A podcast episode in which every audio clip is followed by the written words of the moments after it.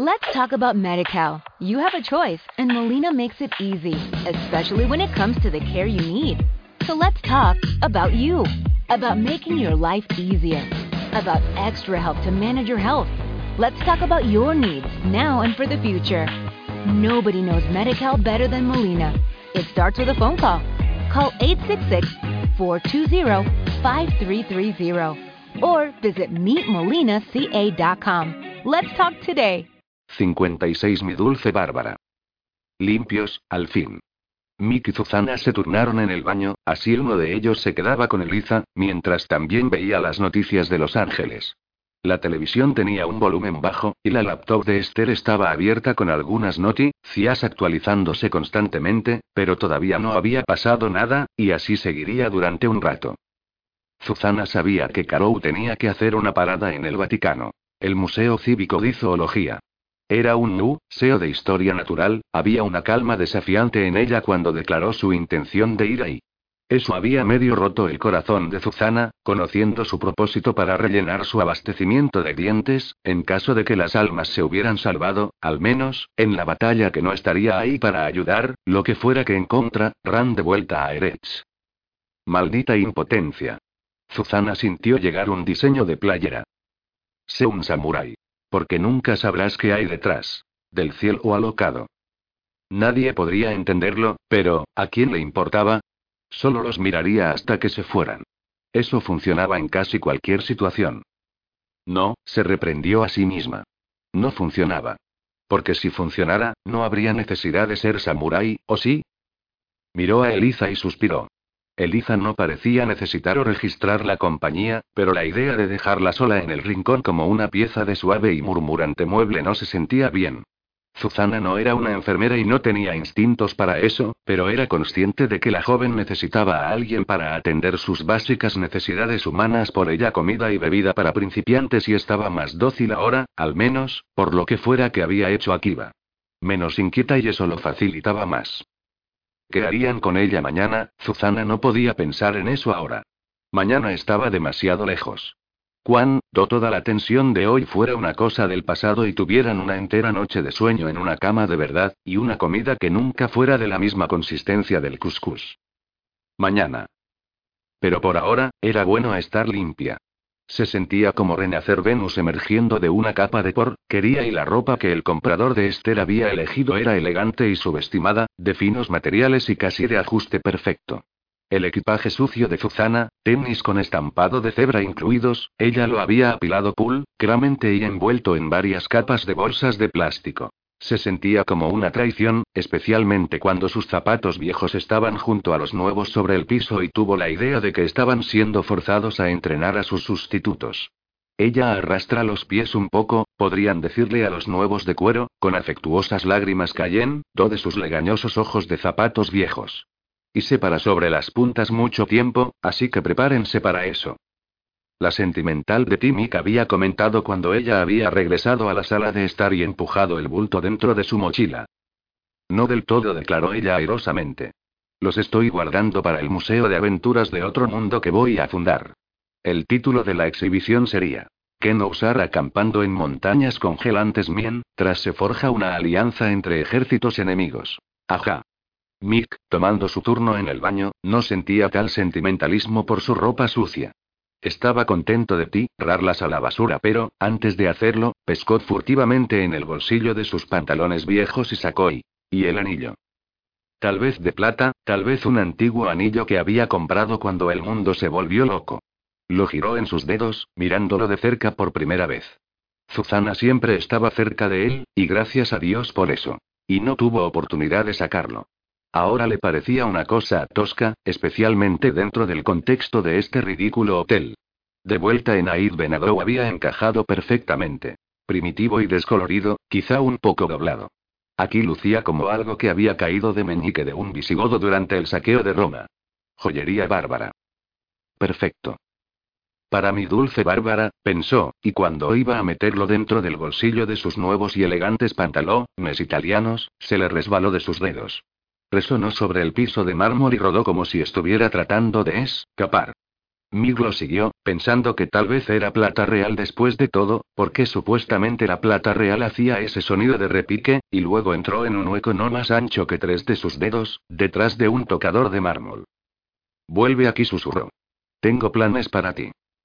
Se puso de rodillas para alcanzarlo, mientras que en la sala de estar, su dulce Bárbara acercaba agua a los siempre murmurantes labios de Eliza Jones para lograr que bebiera ahí, en la pequeña habitación de la parte de atrás de la suite, con la puerta cerrada y música sonando para que su voz no se escuchara, Esther Van de Bloet hizo una llamada.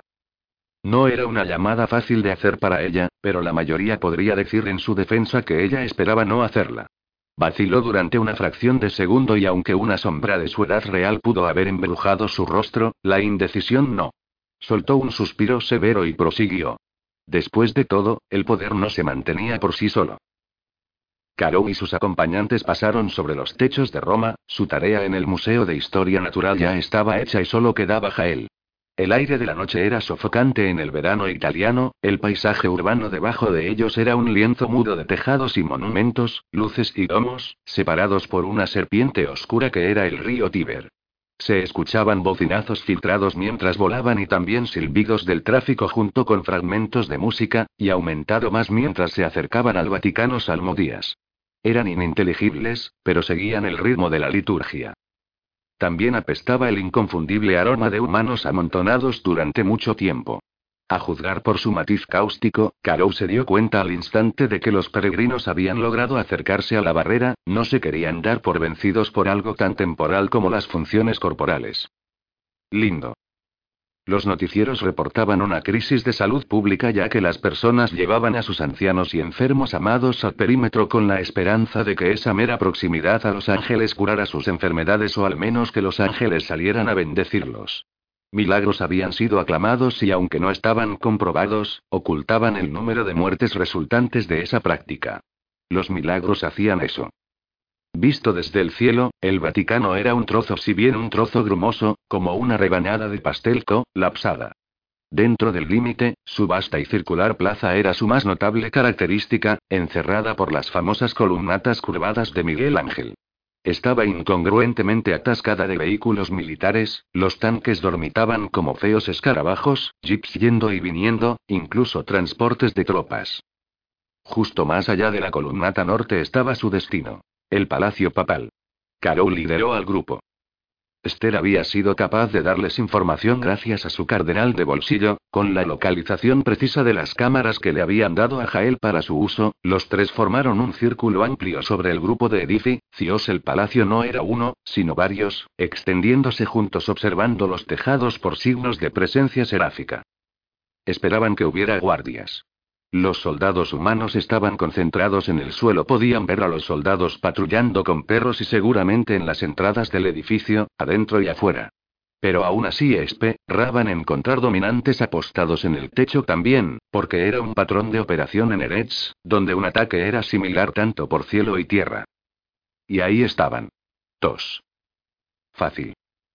No los hieran Carol les recordó a Kiba y Virko innecesariamente, esperó y los sintió moverse. Observó a los guardias, y vio las sombras de Akiba y Virko descender sobre ellos. Recordaba vívidamente la marejada de sombra perseguida por fuego que había engullido a la compañía de vuelta en los Adelfas, sin dejar piedad como los soldados al unísono, endureciéndose y después cayendo catastróficamente. Rápidos golpes en la cabeza. Languidecieron pero no cayeron. Sus cuerpos parecían flotar en cámara lenta hacia el tejado, mientras Akiba y Virko los asían y los soltaban silenciosamente. Tendría nuevos de ganso y dolor de cabeza después, pero no más que eso. No importaba si merecían misericordia tanto como los parámetros de la misión. Sin sangre. Rápido y sin sangre, ese era el punto. Nada de carnicerías, ni escenas de crimen, solo persuasión. Deberían entrar y salir incluso antes de que esos dos soldados despertaran y se frotaran sus cabezas doloridas. Caro aterrizó ligeramente y lanzó una breve mirada a uno de ellos. Inconscientes, parecían como cualquier otro de los ilegítimos de las cuevas de los Kirin. Guapo, joven, hermoso. Villano y víctima al mismo tiempo, pensó, y recordó la propuesta de Liraz de que les quitaran los dedos en lugar de sus vidas, y se preguntó, ¿Es posible que los soldados dominantes pudieran aprender a vivir en un nuevo mundo, si siempre hubo uno? ¿Merecían elegir? Mirándolo así, a todas las apariencias dormido e inocente, era fácil pensar. Sí. Quizá cuando despertara sus ojos se llenarían de odio y estaría más allá de la esperanza. Esa era una preocupación para otro día. Estaban ahí. Veían las ventanas de Jael. El salmodio en el perímetro los encerraba como un rugido del mar, pero el efecto parecía una esfera de silencio en su interior. He pensado en una idea mejor, había anunciado Karou de vuelta en las cuevas de los Kirin, muy segura de que esta era la forma de evitar el apocalipsis. Un rápido y sencillo fin a este drama. Nada de enfrentamientos, nada de armas, nada de monstruos. Los ángeles solo se esfumarían. Simple. O dijo, tomando una pausa para enviarle un texto a Zuzana antes de apagar su teléfono y cerrarlo. Hagámoslo. 57 Alimento para los leones. Llamaron a la puerta de la suite real, y no era casual. Los perros, Viajero y Matusalén se levantaron sobre sus patas, alertas al instante. Zuzana y Mig no se levantaron, pero sí estuvieron alertas al instante.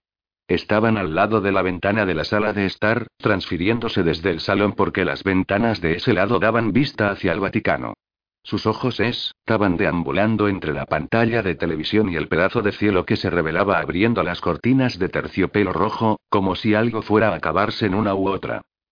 Y algo acabaría, tan pronto como Karou y Akiba tuvieran éxito en su misión. Los huéspedes celestiales aparecerían en el cielo y se irían apresurados como el infierno de vuelta a Uzbekistán y al portal. No dejen que las Yum, cosas aleteantes del cielo y los golpeen a la salida. El teléfono de Zuzana estaba sobre el brazo de su silla, así ella podría saber al instante si Karou llamaba o enviaba un texto. Solo había recibido un texto. Llegamos. Vamos a entrar. Beso barra puñetazo. Y entonces. Estaba pasando. Zuzana no podía permanecer tranquila. Cielo, televisión, teléfono, ese era el circuito, todas las miradas de Mick, con pausas para ver a Eliza también. La chica permanecía mansa y remota, sus ojos estaban vidriosos pero no tranquilos, no del todo. Descansa, Ron durante un rato, después fueron de acá para allá, sus pupilas dilatándose y contrayéndose, incluso cuando la luz era estable.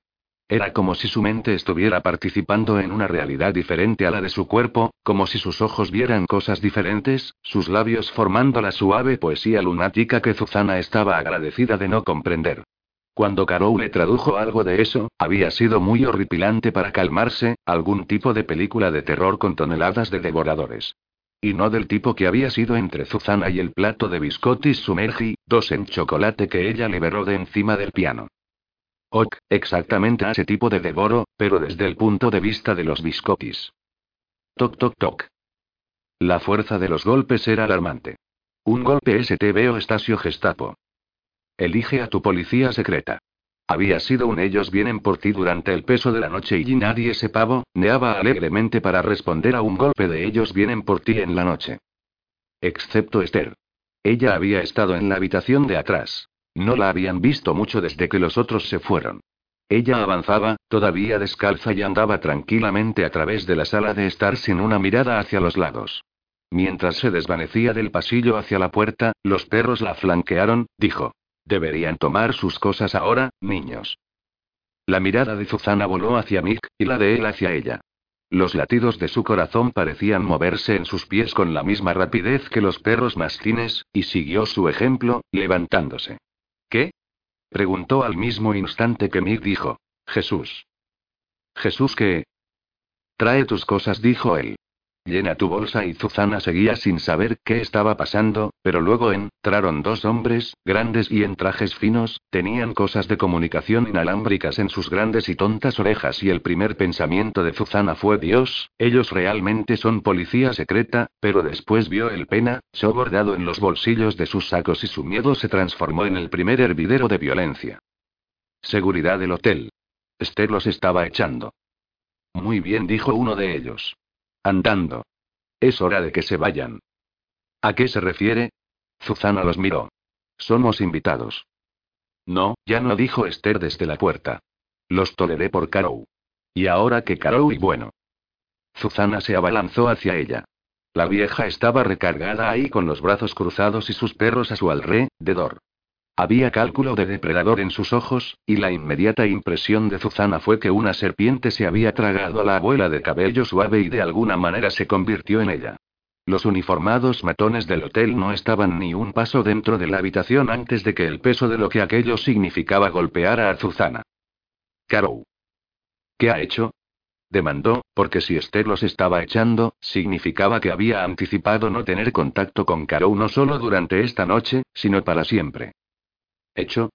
Solo alerté a la administración que me encontré invadida de jóvenes groseros. Supieron a Lins, tante a quienes me refería. Parece que hicieron una absoluta impresión allá abajo. Me refería a qué le ha hecho a Caro. Arrojó las palabras y comenzó a arrojarse a sí misma y en ese momento pudo haber creído que era un neek con aguijón y todo, que afligió a los perros con cabezas de león y a los fornidos matones que estaban en su camino. Era una Neeg que de alguna manera fue capturada fácilmente en el aire, el matón más cercano la tomó por la muñeca con un agarre practicado y apretado. Déjeme. Le gruñó y trató de zafar su brazo. No tuvo suerte. Su agarre era ridículo, como si gastara todo su tiempo libre apretando una de esas estúpidas pelotas de goma, pero luego Mika remetió y asió la mano que sostenía a Azuce. Déjela él demandó, y, en un enfrentamiento impar entre un violinista y un bruto, trató de quitar los gruesos y feos dedos que aprisionaban la muñeca de Zuzana. Tampoco hubo suerte ahí. Zuzana era capaz de darse cuenta, solo un poco, a pesar de su violencia, que par de no samuráis tan fáciles de humillar eran en este momento. Con su mano libre, el guardia lo empujó fácilmente hacia el corredor y la puerta de enfrente para que tomaran sus cosas y a Zuzana después de él. Su muñeca palpitaba donde él la tenía agarrada, pero eso era escasamente notable dentro del tornado de coraje y preocupación en el que su mente se convirtió. Negándose a ser arreada, Zuzana se hizo a un lado, lanzándose alrededor del guardia para estar cara a cara con Viejero y Matusalén, haciendo una barrera entre ella y su ama. Los perros la miraron. Uno de ellos mostró sus dientes en un tipo de gruñido aburrido, como si dijera, ¿ves aquí estas cuchillas? He visto otras que asustan más, ella quería decirles. Demonios, ella quería mostrarle sus dientes también, pero en su lugar, se quedó ahí plantada y levantó su mirada hacia Esther. La mirada en la cara de la vieja pétrea apatía era apenas humana. Esta no era una persona, pensó Zuzana. Era la codicia encarnada. ¿Qué hizo? ¿Qué hizo, Esther? ¿Qué? Hizo. Esther suspiró. ¿Eres estúpida? ¿Qué es lo que piensas? Que es una sociópata que apuñala por la espalda, eso es lo que pienso. Esther solo negó con la cabeza, una llamarada de desdén desplazó la apatía. ¿Supones que así lo quería? Estaba feliz con las cosas en su lugar. No es mi culpa que Brimstone esté muerto. ¿Y eso qué tiene que ver con todo esto? Zuzana demandó. Vamos. Sé que no eres la muñequita que pareces ser. La vida se trata de elecciones, y solo los tontos eligen a sus aliados con el corazón. ¿Elegir aliados? ¿Qué es esto? Survivor. Zuzana estaba abrumada con su propio disgusto. Esther realmente había elegido a los ángeles. Porque Brimstone estaba muerto, y ella solo buscaba su propio beneficio.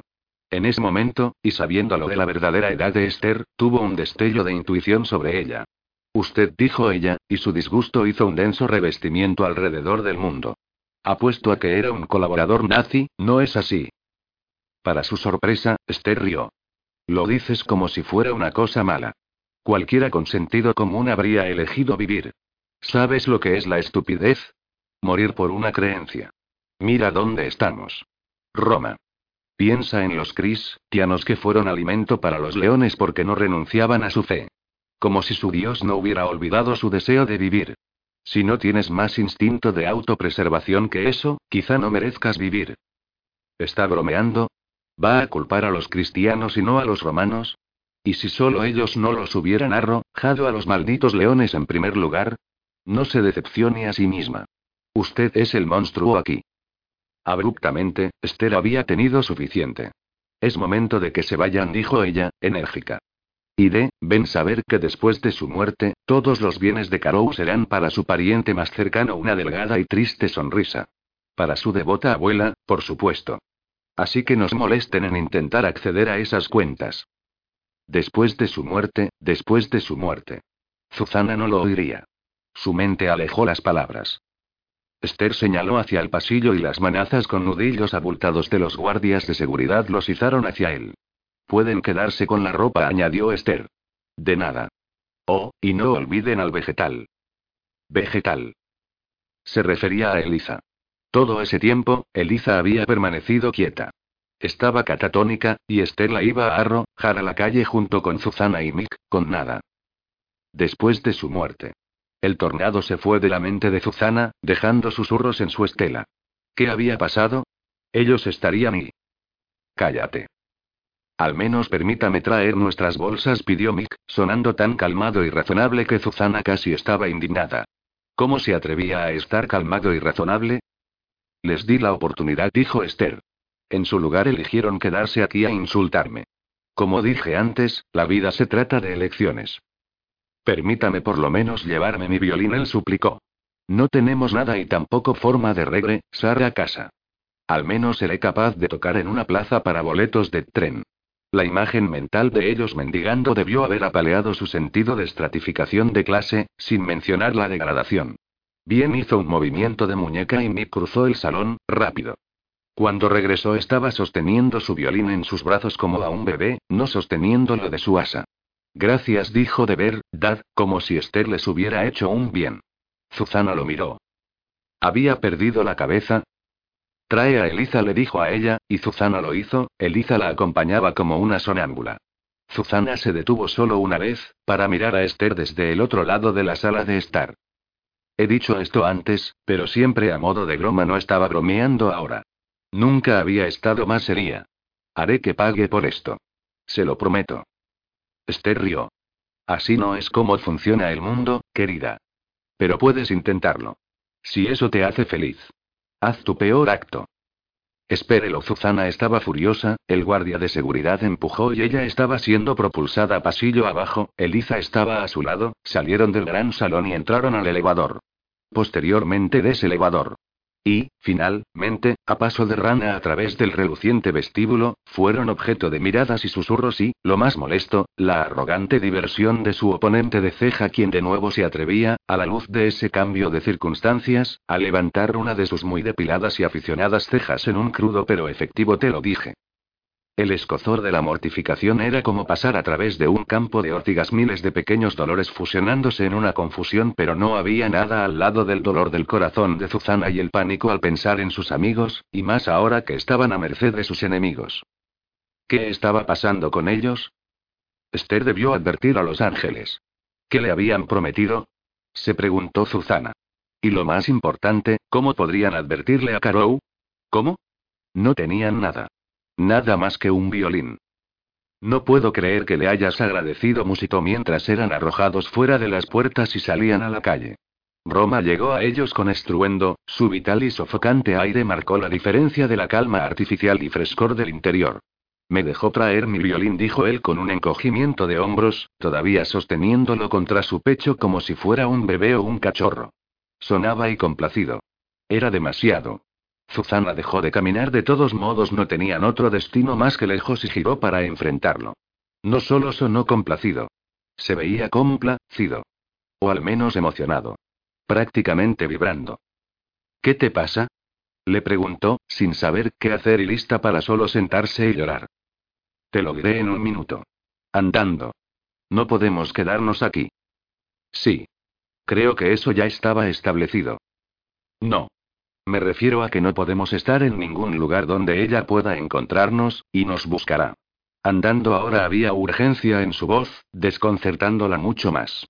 Enganchó su brazo alrededor de ella para guiarla, y Zuce atrajo a Liza junto a ellos una figura de ensueño que parecía, casi etéreamente flotar, y la muchedumbre los engullía, era un desfile denso y era fácil perderse en él.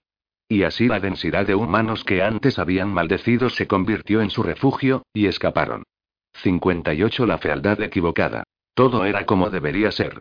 El postigo de la pesada ventana fue abierta, según como fue prometido, y ahora Carol solo tenía que abrirla en silencio. Quiso crujir. Se resistió y ella se atrevió a empujar más rápido y dejar el chirrido. Había pasado mucho tiempo desde que había lamentado la falta de los deseos casi inútiles que ella solía usar para conceder escupies que ella había cogido de una taza de té en la tienda de Brimstone y que había llevado como collar, pero ella encontró la necesidad de uno ahora. Una cuenta entre sus dedos, un deseo para el silencio de la ventana. Ya está. Ella no lo necesitaba. Se tomó la paciencia para abrir una ventana con una lentitud insoportable mientras su corazón tronó, pero ella lo hizo. La habitación estaba abierta a ellos, oscura pero un rectángulo de luz de luna se extendía como una alfombra de bienvenida. Pasaron adentro, uno por uno, sus formas cortaban la luz de la luna a fragmentos. Se deformaron en su totalidad cuando salieron del camino. Se detuvieron. Había una sensación de dejar que se asiente la oscuridad, como el agua que se hunde por debajo del aceite. Un último aliento antes de aproximarse. La cama parecía fuera de lugar. Esta era una sala de recepción, la más famoso en el palacio. La cama había sido traída, y había que darles crédito por encontrar una monstruosidad del barroco que casi llevó a cabo su trabajo en la cámara de fantasía. Era un gran dosel, tallado con los santos y ángeles. Mantas revueltas indicando una La forma respiraba. En la mesita de noche estaba sentado el timón que Jael llevaba para ocultar su fealdad de la humanidad. Él se movió un poco al mirar, girar. Su respiración sonaba uniforme y profunda. Los pies de Carou no tocaban el piso. Ni siquiera era consciente, está flotando. Su habilidad se había convertido en algo natural ya que era simplemente parte de su sigilo. ¿Por qué tocar el suelo si no es necesario? Ella se movió hacia adelante, deslizándose. Akiva iría hacia el lado opuesto de la cama, y estaría listo. Este momento sería el más tenue. Despertar a Jael y mantenerlo en silencio mientras ellos ofrecían la persuasión, que era el punto crucial del plan de Carou. Si esto se realizaba sin problemas, podrían estar de vuelta en la ventana y lejos dentro de dos minutos. Ella sostenía un fajo de arpillera en la mano para ahogar cualquier sonido que pudiera hacer antes de que tuvieran la oportunidad de convencerlo que él haría mejor en quedarse tranquilo. Y, por supuesto, después de eso, para ahogar sus sonidos de dolor. Sin sangre no significa sin dolor. Caro nunca había visto a Jael, aunque ella pensaba que podía imaginar su única marca de fealdad lo suficientemente bien de todos los informes que había oído de él.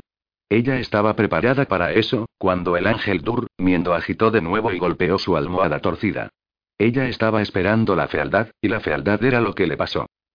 Pero fue la fealdad equivocada. Ojos se abrieron de fingido sueño, finos ojos en una cara devastada, pero no había ningún espacio, ninguna cicatriz de la frente a la barbilla, solo una hinchazón y profundidades de color moretón de la depravación más profunda aún que la del emperador. Azul precioso, dijo la cosa, con un ronroneo ruidoso de garganta. Traducción. Kimi Nicole corrección. Brenda Cam. Carou nunca tuvo una oportunidad con el fajo de arpillera. Ella se movió rápido, pero había estado al yo esperándola y no estaba lo suficientemente cerca de su embestida para ahogar su grito. Razgut tuvo tiempo de gritar. Nuestros invitados han llegado. Antes de que ella le llamara la falta de rostro bajo el tejido rugoso de la arpillera y lo encerró. Él farfulló al silencio, pero eso no importaba. Se dio la voz de alarma. Las puertas se abrieron. Dominión inundó dentro. 59 Profecía autocumplida. En la suite real del San Regis, Esther Van de Bloet se encontraba parada en la puerta del cuarto de baño, detuvo su caminar a medio paso por la vista de, de un violín, que se encontraba en la bañera. Un violín, en la bañera. Un violín. Su grito fue gutural, casi como un graznido, como un sapo al filo de la muerte. Sus perros corrieron a su lado, molestos, pero ella los empujó violentamente, cayó de rodillas, y alcanzó, a tientas, el vacío bajo el tocador de mármol. Escéptica, ella tanteó y buscó, demasiado frenética incluso para maldecir, y cuando gritó de nuevo, colapsó en el suelo de mármol, en un torrente inarticulado de emoción pura que fluía de ella. Esta emoción, que era desconocida para aquella mujer, era la derrota. En menos de una hora, Zuzana había perfeccionado el arte del suspiro enojado. El cielo permaneció rotundamente vacío, y aquello no era una buena señal. Había pasado suficiente tiempo desde que Karou, Akiva y Virko habían dejado el ST. Regis para encargarse de la derrota de Jael, pero no había ninguna evidencia de ello, y la pan, talla del teléfono de Zuzana estaba tan vacía como el cielo. Por supuesto, ella les envió mensajes de advertencia, e incluso había intentado llamar, pero las llamadas iban directamente al correo de voz. Esto le recordaba los días terribles después de que Karou había dejado Praga y la Tierra cuando Zuzana no sabía si estaba viva o muerta. ¿Qué vamos a hacer? Se habían escondido en un callejón estrecho. Mick actuaba extrañamente furtivo y Zuzana sentó a Eliza en un escalón antes de caer a su lado. Este era uno de esos rincones diminutos intensamente italianos, tan pequeño como si alguna vez todas las personas hubieran sido del tamaño de Zuzana, un lugar donde lo medieval impulsaba a lo renacentista sobre las estructuras antiguas. En la parte superior, un imbécil del siglo XXI había contribuido a la fiesta a través de un grafiti descuidado en ordenándoles. Aprigliocci. Ribellati. Abre los ojos. Rebelde. Zuzana se preguntó. ¿Por qué los anarquistas siempre tienen una caligrafía tan terrible?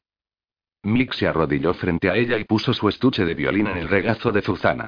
Tan pronto como él lo soltó, su peso se hundió en ella. Traducción. Mel Kiryu corrección. Letimon. Su, peso. Mick, ¿por qué tu estuche de violín pesa más de 20 kilos? Me preguntaba, dijo, en lugar de contestarle, en los cuentos de hadas, los héroes, a veces, son ladrones, ¿Ladrones? Zuzana entrecerró los ojos con sospecha. No lo sé. Tal vez. Robin Hood. No es un cuento de hadas, pero lo acepto. Un ladrón noble. Jack y las habichuelas mágicas. Robó todas las cosas del gigante. Cierto. Pero menos noble. Siempre me sentí mal por el gigante. Mil desabrochó el cierre del estuche. Pero no me siento mal por esto. Hizo una pausa. Espero que esto cuente como una de mis pruebas. Retroactivamente. Levantó la tapa y el estuche estaba lleno de medallones. Lleno. Variaban en tamaño de un cuarto a un platillo completo, en una variedad de pátinas de bronce y brillante metálico hasta un color marrón oscuro y aburrido. Algunos tenían verdín en casi su totalidad, y todos estaban más o menos acuñadas y tenían la misma imagen grabada. La cabeza de un carnero con cuernos en espiral y ojos entrecerrados, pero astutos. Brimstone. Entonces dijo Mick arrastrando las palabras, cuando la abuela falsa dijo que no tenía más deseos, ella mintió. Pero mira. La profecía autocumplida. Ahora ella realmente no los tiene. 60 Nadie muere el día de hoy. Las puertas se abrieron y los dominantes entraron. El primer impulso de Caro era provocarse dolor como diezmo para usar un glamour, y resultó fácil encontrar el dolor porque Razgud la agarró de la muñeca con un agarre de devastador y la sostuvo. Visible o no, fue capturada. Ella desaparecía y volvía a hacerse visible, luchando contra el caído. Su pequeña risa sonaba como un ron, Romeo, y su agarre era irrompible. Ella podía optar por utilizar sus cuchillas de luna creciente, pero habían decidido derramar sangre solo como último recurso, por lo que su mano se detuvo en su empuñadura mientras observaba a los soldados, eran muchos e implacables, con sus espadas desenvainadas y rostros serios, entraron en la habitación. Una vez más, como había ocurrido y seguía ocurriendo en estos últimos días, el cambio de tiempo resultaba tan espeso como resina. Viscoso. Lento. ¿Cuánto puede pasar en un segundo? En tres. ¿En diez? ¿Cuántos segundos deben pasar para que uno pierda todo lo que te importa? Esther, pensó, y en medio de su pelea frenética se amargó, pero no estaba sorprendida. Ellos habían estado esperándolos. Esta no era la guardia personal de solo seis soldados que Jael mantenía para custodiar su habitación. Aquí había treinta soldados por lo menos. O cuarenta. Y allí. A través de las puertas abiertas, sin prisas, para asumir su posición detrás de una pared de soldados, se encontraba Jael. Caro lo vio antes de que la viera, porque él estaba mirando hacia el frente, inquebrantable. Su fealdad era todo lo que había oído y más. La cicatriz en forma de cuerda enredada y la forma en que las alas de la nariz parecían arrastrarse hacia afuera desde debajo de ella como si estuvieran atrapadas allí como setas pisotea, y pudriéndose. Su boca era un desastre en sí misma, colapsando en pedazos de dientes, su aliento entraba y salía como pasos silenciosos en el barro. Pero eso no era lo peor del emperador de los serafines. Su expresión lo era. Estaba intrincada de odio. Incluso su sonrisa era parte de esto. Tanto maliciosa como exultante. Sobrino dijo, y esta única palabra húmeda estaba cargada de enemistad y triunfo.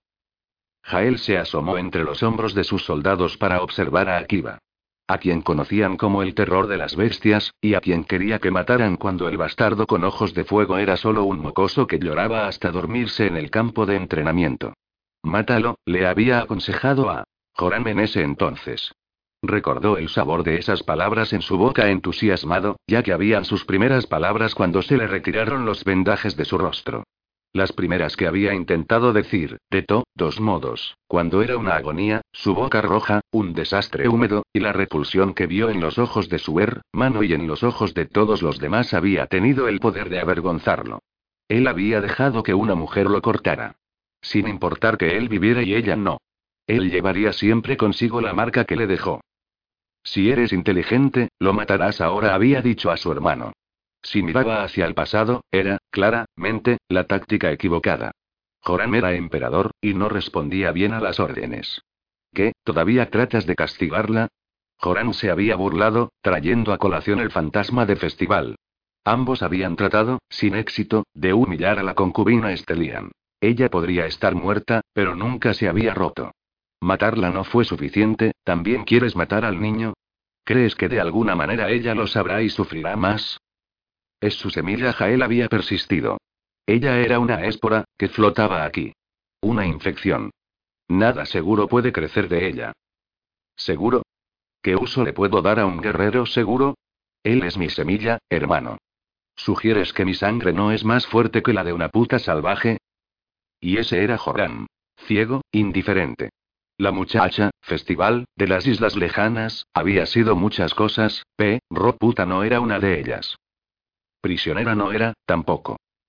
Sin embargo, ella había llegado a estar en el harén del emperador, ¿y por qué había decidido quedarse? No podría haber sido en contra de su voluntad. Ella era Estelian, y aunque nunca lo revelara, Jael estaba seguro de que tenía poder. El diseño, que siempre había pensado, debe haber sido suyo. Así que, ¿por qué una hija de esa tribu mística se había puesto a sí misma en la cama de Joram? Lentamente, Jael parpadeó mirando a Akiva. ¿Por qué lo había hecho en verdad? Bastaba con mirar al vas, tardo para ver cuál sangre era la más fuerte. Cabello negro, piel bronceada no tan oscura como había sido la piel de Festival, pero más cercana a la de ella que a la piel clara de Joram. Los ojos, por supuesto, eran puramente los de ella, y la simpatía por la magia. En ese caso todavía había dudas.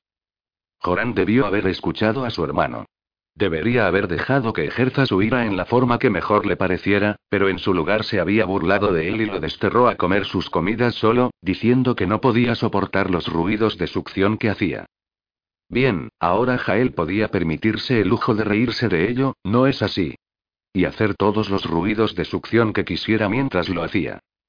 El terror de las bestias dijo, dando un paso hacia adelante, pero no demasiado lejos, manteniendo una gruesa barrera de sus soldados en medio, dos veintenas de dominantes que los separan de los intrusos, y diez de ellos sostenían armas muy especiales que habían subyugado a Akiva de manera espectacular antes. Manos desnudas. No las suyas, por supuesto. Marchitas y marrones como el color de una monia, algunas con garras, todas con los ojos del diablo, las mantenían delante de ellos, las manos cortadas de quimeras guerreras. Ante aquella vista, la bestia al lado de Akiva emitió un gruñido en lo profundo de su garganta. El collar de pinchos en su cuello se levantó, erizándose, abriéndose como una flor mortal. En ese momento, parecía haber duplicado su tamaño justo ahí, convirtiéndose en la pesadilla de un campo de batalla, tanto más terrible para el mar, cada contraste entre él y esta habitación adornada que de repente pareció llenar. Eso heló a Jael. Incluso aunque estuviera seguro detrás de su barricada de carne y fuego vivo, e incluso esperándolos gracias a la advertencia de esa mujer monstruosa que iba a ser su benefactora, la vista lo horrorizó. No la vista de una quimera en sí, pero un serafín y una quimera parados juntos. Las bestias habían sido la cruzada de su hermano. Jael tenía su mirada puesta en un nuevo enemigo, pero sin embargo, la alianza que vio ante él, marcaba un vuelco de lo que había tenido lugar durante mil años, un cáncer que no puede permitir que se esparza por Eretz. Cuando regresara, terminaría con cualquier signo de ello. El resto de la rebelión ya debe haber sido nada, pensó con satisfacción. ¿Por qué si no vendrían solo estos tres, sin un ejército a sus espaldas? Quería reírse de ellos por tontos, pero vio que tan estrecha debía sido su salvación y un escalofrío lo detuvo en seco. Si no fuera por la advertencia de la mujer, habría estado dormido en esa cama cuando se deslizaron a través de la ventana. Demasiado cerca. Solo la suerte le había dado la ventaja en esta ocasión. No sería tan descuidado de nuevo. Príncipe de los bastardos continuó, sintiendo como si estuviera realizando un rito que se había retrasado durante muchos años. La purga de la infección Estelian, la erradicación de la última huella de festival y todo lo que ella había querido lograr. Séptimo portador del nombre maldito Akiva. Aquí hizo una pausa, especulativo. Ningún ilegítimo con ese nombre alcanzó la madurez antes. ¿Sabías eso? El viejo John, el mayordomo, te lo dio por despecho. Quería que tu madre le rogara que no lo hiciera. Cualquier otra mujer en el harén lo habría hecho, pero no festival. Escribe lo que quieras en tu lista, viejo, le dijo ella, mi hijo no se enredará en tus destinos, Debbie, les. Estudió a Kiva de cerca, buscando una reacción. Valientes palabras, ¿no? ¿Y de cuántas muertes te has escapado? La maldición de tu nombre, y las muchas muertes que reemplazan la tuya. ¿Cuántas más? En ese momento, le pareció que el terror de las bestias se puso rígido. Jael sintió una herida. Otros mue, Ren, pero tú vives. Sondeó. Tal vez te has convertido en una maldición para aquellos que te rodean. Tú no mueres. Todos a tu alrededor lo hacen en cambio. La mandíbula de Akiva se apretó con fuerza. Tiene que ser una carga terrible, presionó Jael, sacudiendo la cabeza con lástima burlancia.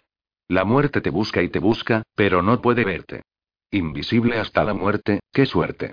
Finalmente, se cansa de buscar y toma al que está a mano, hizo una pausa, sonrió y fingió sonar cálido y sincero cuando dijo, Sobrino, tengo buenas noticias para ti. Hoy romperemos la maldición. Hoy, por fin, vas a morir.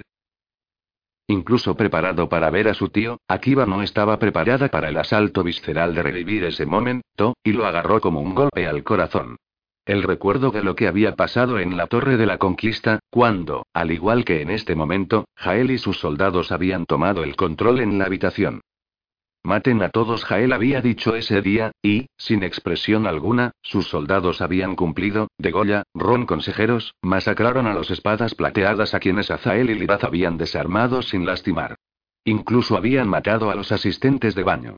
Había sido, literalmente, un baño de sangre, el emperador y el heredero desechados en un charco de color rojo.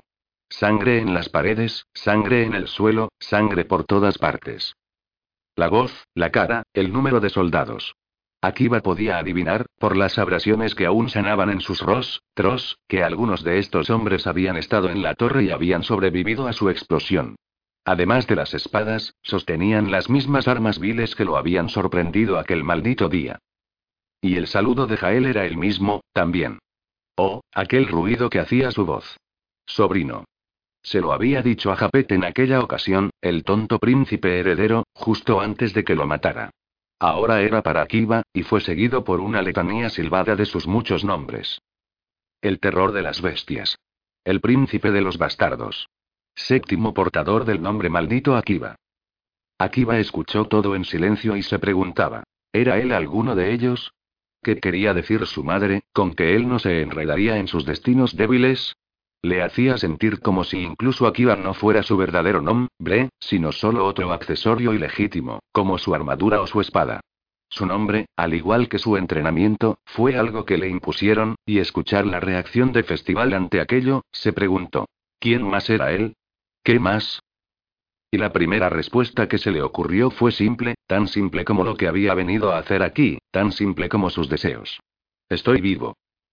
Recordó el momento y parecía que tuvo lugar hace mucho tiempo, pero no era así cuando yacía de espaldas en el teatro de entrenamiento en Cabo Armasín, un hacha el hacha de liraz incrustada en el cemento a escasos centímetros de su mejilla. Él había creído que Carol estaba muerta, en ese entonces y en aquel lugar, respirando con dificultad y mirando a las estrellas, había aceptado la vida como el medio para una acción. Algo ta, ra utilizar como una herramienta. Su propia vida. Un instrumento para darle forma al mundo. Y recordó la súplica de Carou del día anterior, cuando estaban en esa pequeña ducha. No quiero que te lamentes, dijo ella. Yo quiero que, vivas. Ella había querido decir algo más acerca de la vida como una herramienta. Algo en la forma en que lo dijo, Akiva sabía que para ella, en ese momento, la vida era el deseo.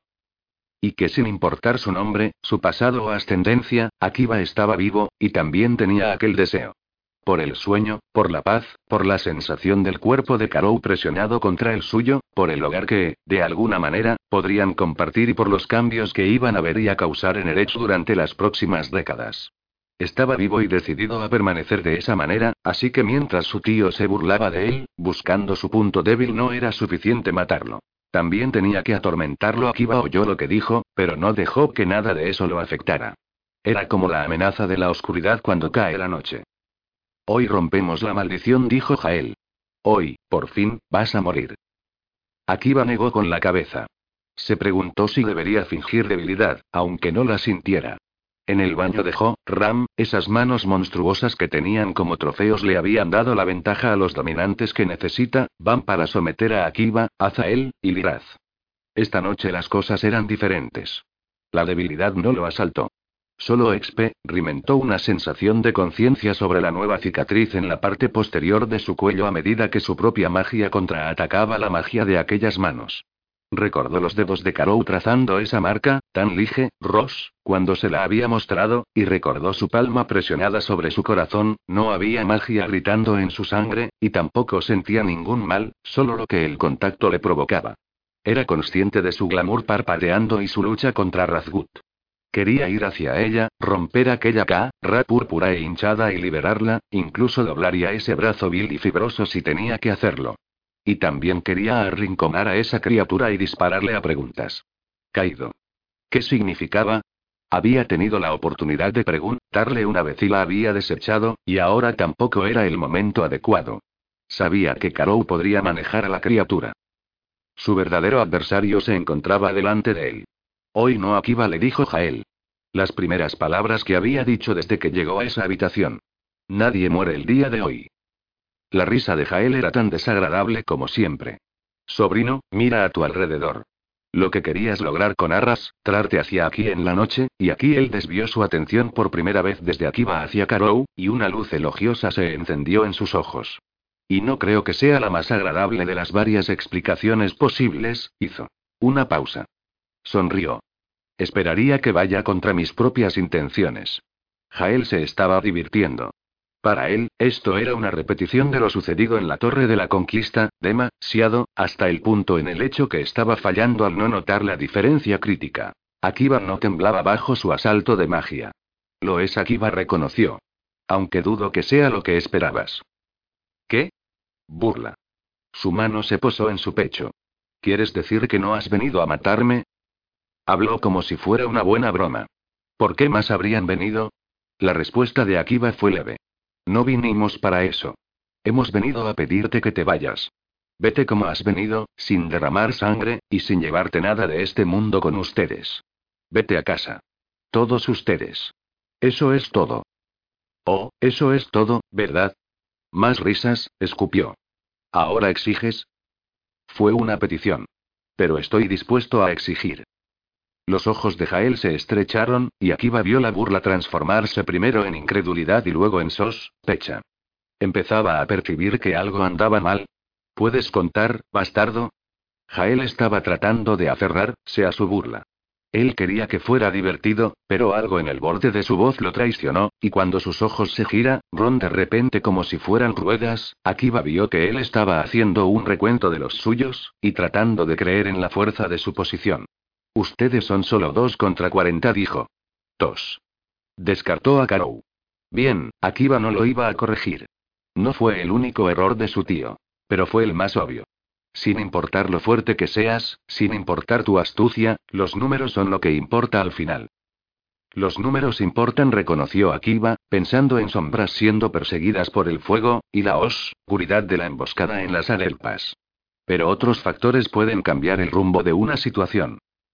No esperó a Jael preguntar cuáles eran esos otros factores. Solo un tonto preguntaría cuál podría ser la respuesta, sino una demostración. Y Jael no era tonto. Así que antes de que el monstruoso emperador pudiera ordenar a sus soldados atacar primero, Akiba habló. ¿Pensaste que podrías sorprenderme de nuevo?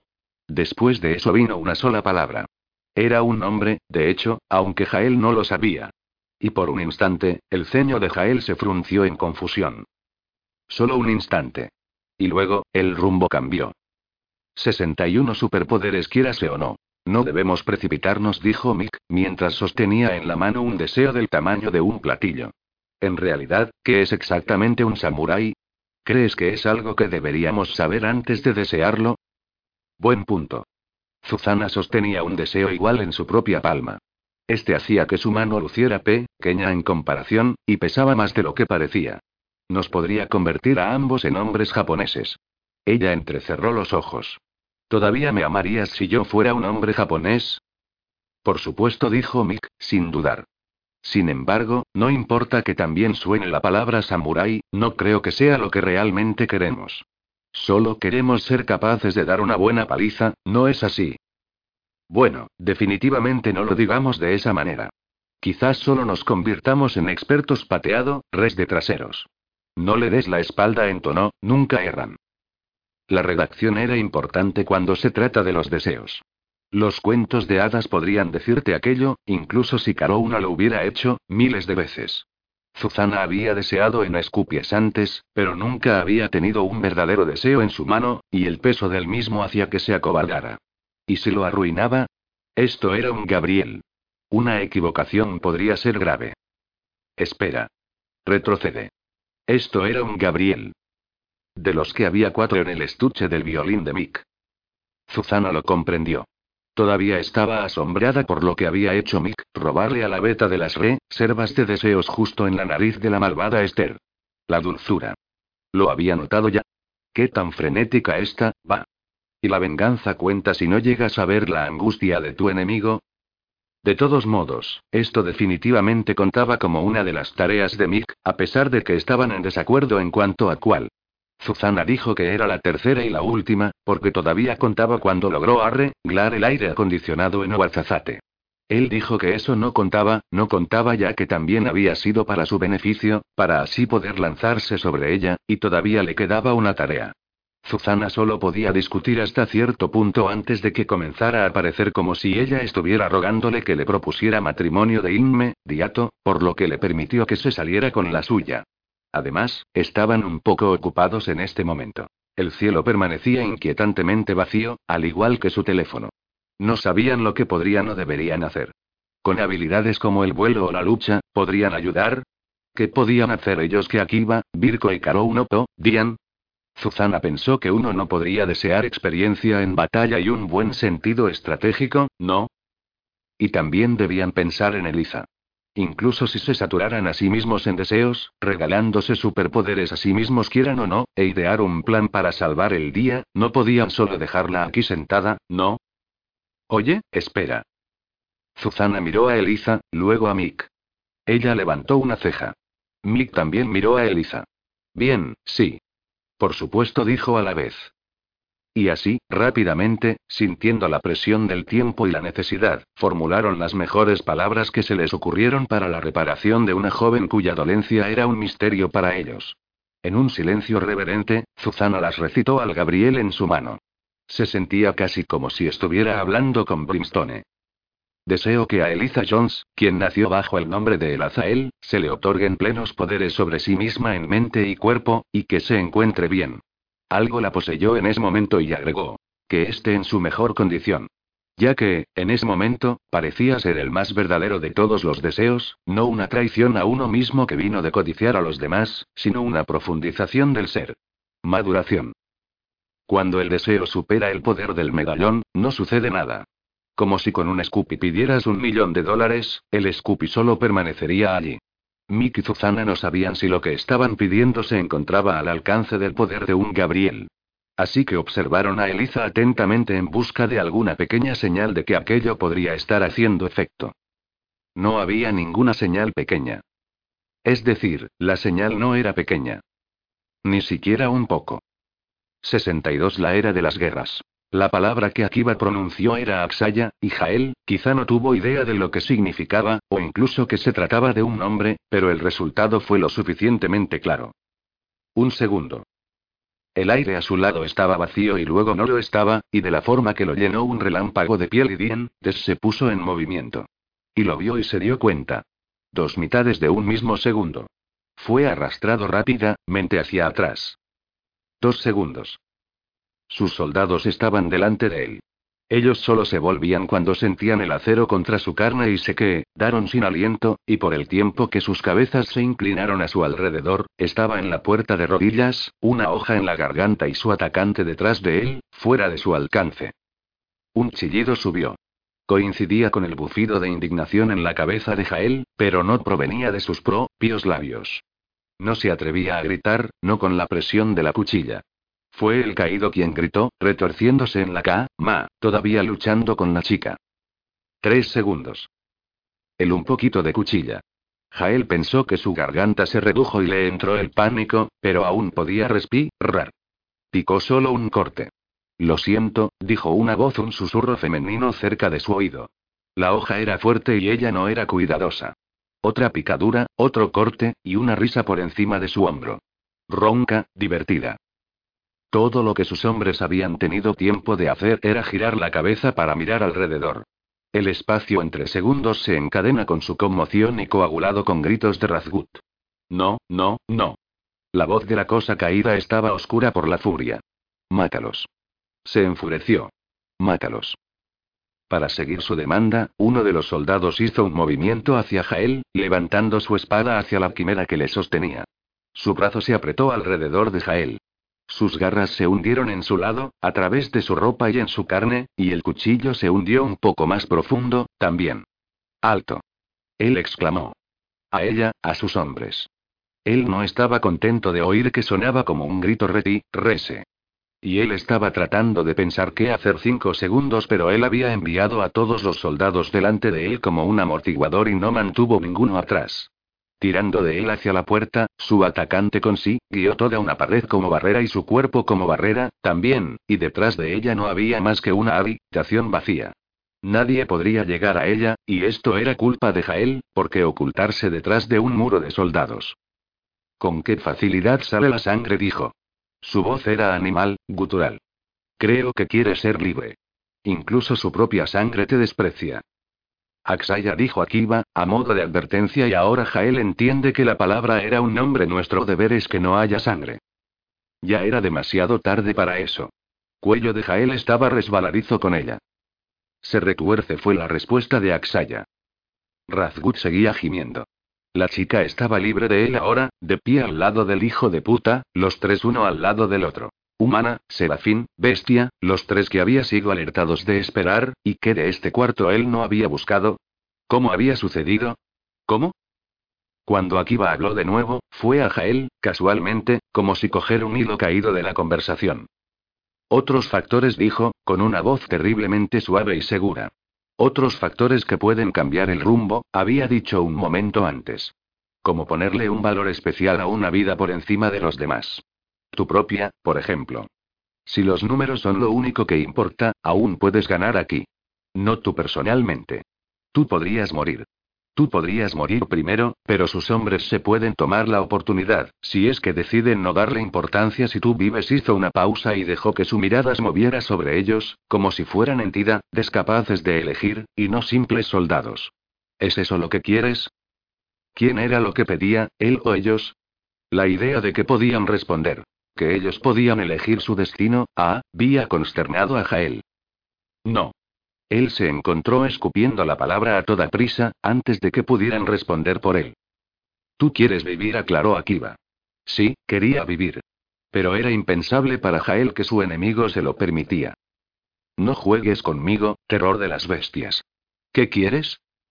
En primer lugar, dijo Akiva, quiero que tus hombres depongan las espadas.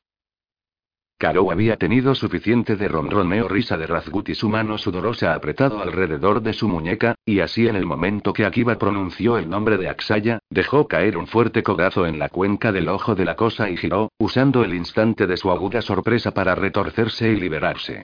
Aún así, ella casi no se alejó. Pensó que era el sudor engominado, su control tenía el poder aplastante de las garras, y cuando ella apoyó un pie en contra de la estructura de la cama y tiró con toda su fuerza, su piel se apartó salvajemente y sangró. Pero llegó lejos, afortunadamente, y ella era libre. Razgut sostenía su ojo, gritando no, no, no. Y el otro ojo estaba abierto y salvaje y malévolo, mientras Karou caminaba hacia atrás, lejos de él, sacando sus hojas de media luna mientras tomaba su posición al lado de Akiba. Ella, por un lado, Virko por el otro, viendo a Axaya someter al monstruo Jael. Axaya, de nuevo con vida, y gracias a los dientes robados del Museo Cívico de Zoología en su apropiado aspecto de zorro, ágil y muy rápido. Ella no era parte del plan. No al principio. De vuelta en las cuevas, cuando la idea había tomado la primera forma en la mente de Karou, el cadáver Axaya o cuerpo de Ten, recientemente dejado vacante por el alma de Axaya había sido su inspiración, pero Karou no tenía de ninguna manera intención de desempeñar un papel en su cumplimiento.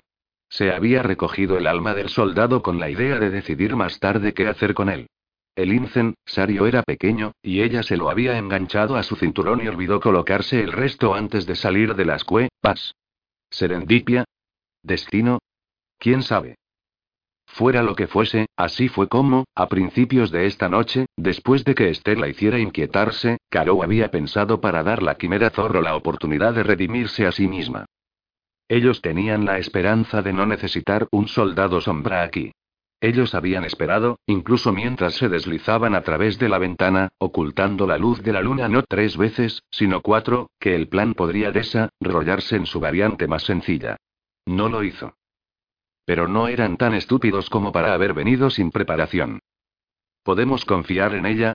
Los tres se habían hecho la pregunta a sí mismos. Como Axaya era la única alma en su poder, era ella la única candidata para el trabajo. Fue personal. Akiba había repetido las palabras de Liraz. Era la batalla de Sabat, y lo que fuera que Liraz habían hecho allí lo que la hizo tomar tal venganza viciosa. Cuando llegó el momento, pensaron que Axaya sería capaz de apreciar la gravedad de la misión en la que estaban ya, y que está en juego, y jugar su parte. Y al parecer, ella lo entendía con la excepción de despreciar la orden imperativa de nada de sangre, aunque tal vez eso fue bien jugado. Jael estaba pálido y con los ojos muy abiertos, su voz tembló cuando él dio la orden a sus soldados a deponer las espadas. Marcha atrás. Akiba los instruyó, y ellos obedecieron, y con recelo retrocedieron contra las paredes desde la cámara. Era difícil pensar en ellos como individuos, como seres conscientes con almas. Karou se obligó a mirar a la cara a su vez, para tratar de verlos realmente, como ciudadanos de su mundo que se habían hecho y formado en lo que eran ahora y lo que podrían si Akiba pudo, si Liraz pudo deshacerse, deformarse. Ella no podía verlo. Todavía no. Pero ella tenía esperanza. No por Jael. Él no era parte del futuro que estaban construyendo. Akiba avanzó hacia él. Karou, con las espadas desenvainadas, resguardando su lado derecho, y Virko el izquierdo. Estaban casi habían terminando aquí. Escúchenme, Akiba dijo a los soldados. La era de las guerras ha terminado. Para los que regresa, Rani no derramaran más sangre, habrá amnistía. Él hablaba como si tuviera el poder para hacer tales promesas, y, escuchándolo, aun sabiendo que la desolación nos llenaba de incertidumbre, Karou creía en él. ¿Lo harían los Do, Minion? Ella no lo sabía. Ellos permanecieron en silencio por el entrenamiento, y Jael fue silenciado por el cuchillo de Axaya. Solo Razgut estaba haciendo ruidos. ¿La era de las guerras? Él repitió. Él estaba en el borde de la cama, una pierna colgando inútil por el costado, una cosa flácida y torcida. El ojo en el que Karou había hundido en el codo se hinchaba con fuerza, pero el otro todavía estaba incongruentemente bien, casi bonito. Había locura en él, sin embargo. Una muy negra. ¿Y quién eres tú para poner fin a una era? Grunó. ¿Fuiste tú elegido por todo tu pueblo? ¿Te arrodillas ante los magos y entregas tu ánima a sus dedos afilados? ¿Has tú ahogado estrellas como si fueran bebés en una bañe, Ra? Yo terminé la primera era, y voy a terminar la segunda, también. Y con eso, él levantó un cuchillo que nadie había visto, y lo arrojó a Kiva. Nadie se movió. No a tiempo.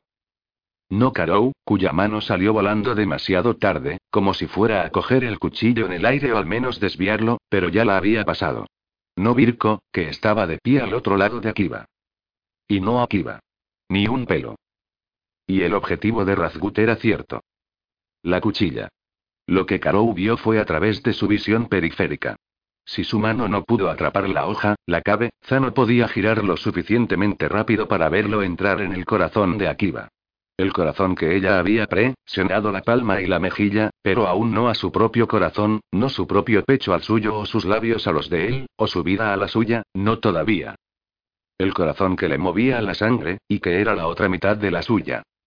Vio por el rabillo del ojo, y fue suficiente. Ella vio. La hoja entró corazón de Akiva. 63 al filo del cuchillo. Hielo y final. El congelamiento instantáneo, imposible. Impensable. Verdadero. Toda tu existencia puede reducirse a un grito. Al filo de un cuchillo arrojado, así de rápido. Carol lo hizo. En aquel instante, ella no era carne y sangre, sino que aire acelerándose para juntarse en un grito que quizás nunca terminaría. 64 Persuasión. Un ángel yacía muriendo en la niebla. Hace algún tiempo. Y el diablo debería haber acabado con él sin siquiera pensarlo. Pero ella no lo hizo. ¿Y si lo hubiera hecho? Carol lo había pensado de cien maneras diferentes. Ella incluso deseó eso, en la grieta más oscura de su mente, cuando todo lo que ella pudo ver fue la muerte que había venido por su misericordia. Si ella hubiera matado a Akiva ese día, o lo hubiera dejado morir ahí, la guerra habría crecido otro sin placa, Bles cien años. Quizás. Pero ella no lo había hecho, y no lo había dejado.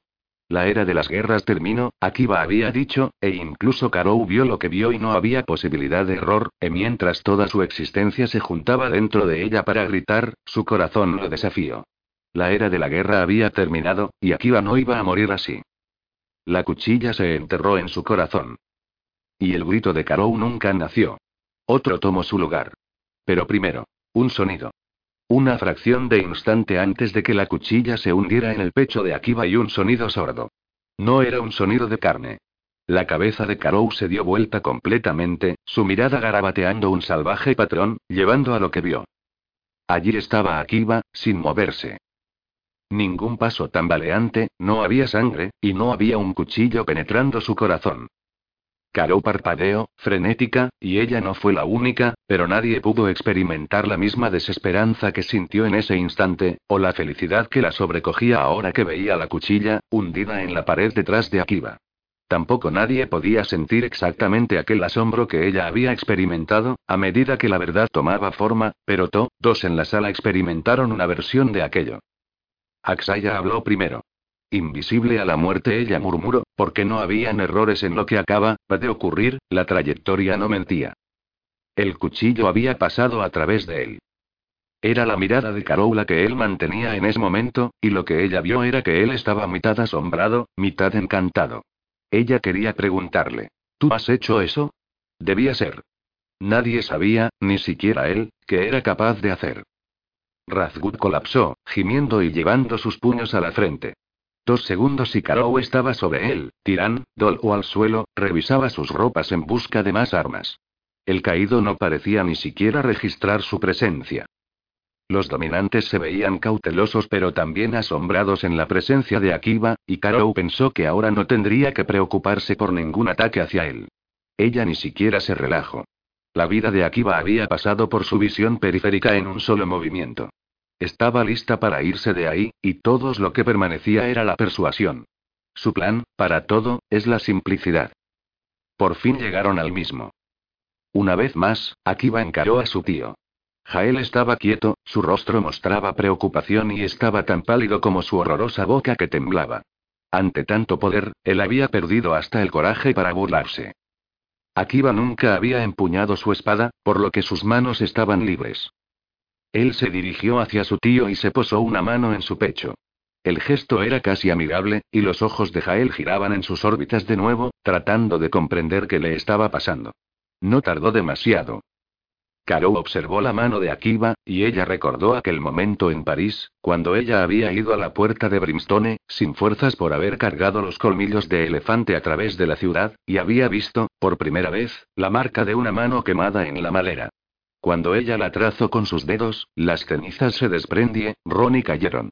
Ella recordó a Kismish carbonizado y mientras moría en sus manos, sus latidos descendían en co hasta la muerte, y como el lamento de las sirenas de los bomberos la había sacado de su pena, salía de esa da, pero se adentraba en una mucho más grande, ella se apresuró y atravesó las calles hacia la puerta de Brimstone solo para encontrarla ardiendo.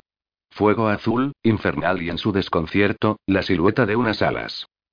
En ese preciso momento, en todo el mundo, docenas de puertas, todas marcadas con una mano oscura, habían sido devoradas por el mismo fuego antinatural. Akiba lo había hecho. Todos los serafines eran criaturas de fuego, pero las marcas fueron trabajo de él, y le había permitido destruir hasta la última de las puertas de Brimstone en un instante, apartaba a su enemigo sin ninguna advertencia.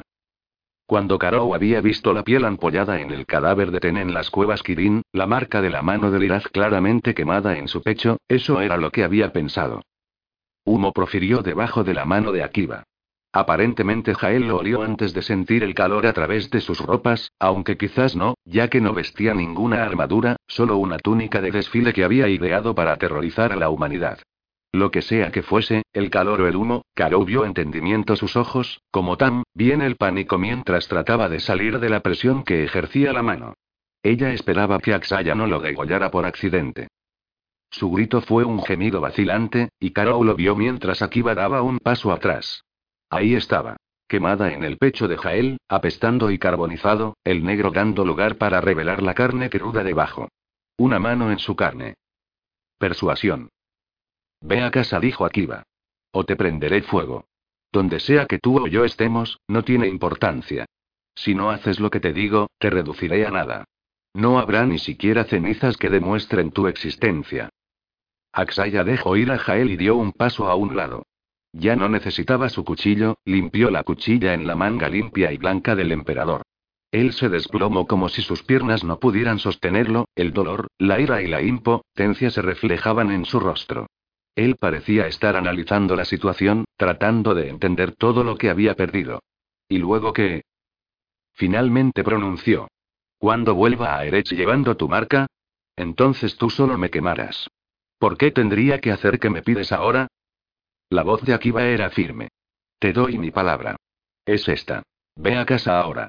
Llévate tu ejército contigo y nada más. No provoques ningún caos. Solo vete, y yo nunca tendré que quemar esa marca. Te lo prometo. Jael dio un bufido de incredulidad. Lo prometes. Tú me dejarás vivir, solo así. Karou miró a Akiba mientras él respondía. Él se mantuvo calmado desde el primer momento en que Jael entró al cuarto, y trataba de ocultar el profundo odio que sentía hacia aquel hombre. Eso no fue lo que dije. ¿Estaba él pensando en Azael? ¿En festival? ¿En el futuro que trataban de evitar si las armas llegaban a Eretz, transformándolo en algo incluso más brutal de lo que ya era? No te prenderé fuego. Akiva dejó que su opinión sobre su tío se reflejara en su rostro. Esa es mi única promesa, y eso no significa que tú vivas. Él dejó que la asquerosa imaginación de su tío hiciera su trabajo. Tal vez tengas una oportunidad. Una delgada sonrisa. Tal vez me veas venir. Se fundió en el silencio y lo dejó espesarse, y luego, desapareció. Pero probablemente no. Karou siguió su rastro y desapareció también. Virko y Axaya lo hicieron un segundo más tarde, mientras Akiba arrojaba un glamour sobre ellos dos. Jael y los dominantes vieron sombras que se deslizaban a través de la ventana y luego éstas desaparecieron y no había nada más que la cruda respiración de un emperador hecho anicos, los respiros furiosos de un monstruo iracundo y dos hileras de soldados quietos, que no entendían muy bien lo que debían hacer.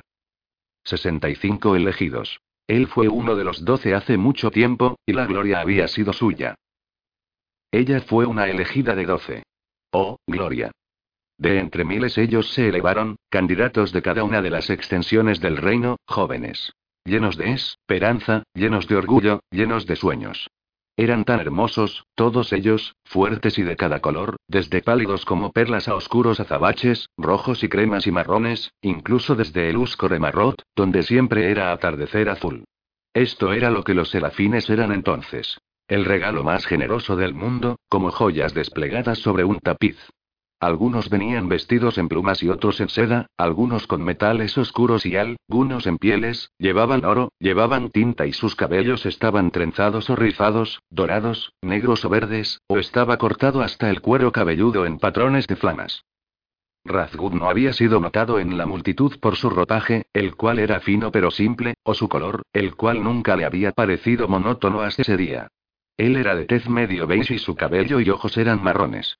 Él también era hermoso en ese entonces, pero todos ellos lo eran, y nadie era más llamativo que el Azael. Ella había salido de Chavisaeri, donde estaban las tribus más oscuras de serafines aclamados.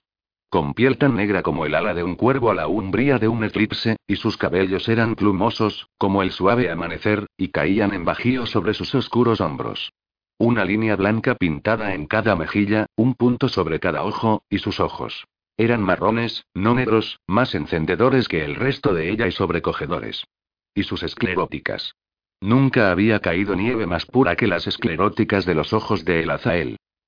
Cada tribu había enviado sus mejores elementos. Todas menos una. Un color estaba ausente en esa multitud. No había ojos de fuego en aquella masa de ventud más brillante de su mundo. Solo los Estelian se opusieron a esta elección y a todo lo que significaba, pero a no le importaba. Ese día estaban olvidados, descartados. Incluso rehuidos.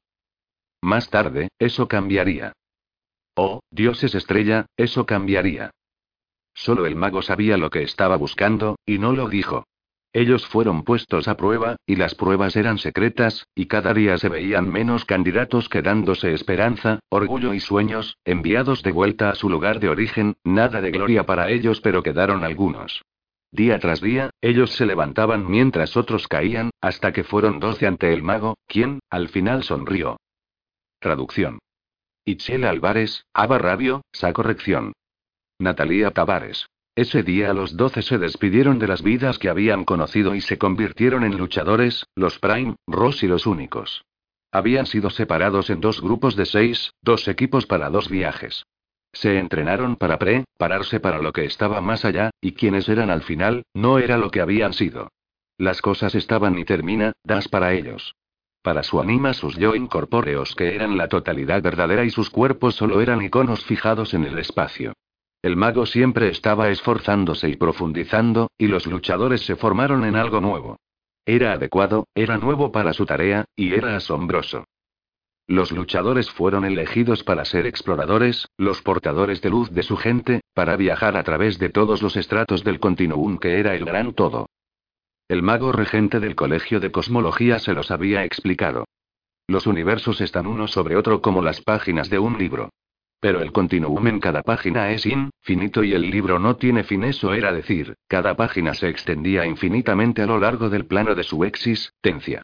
Uno nunca podría esperar llegar al borde de los universos. No los tenían.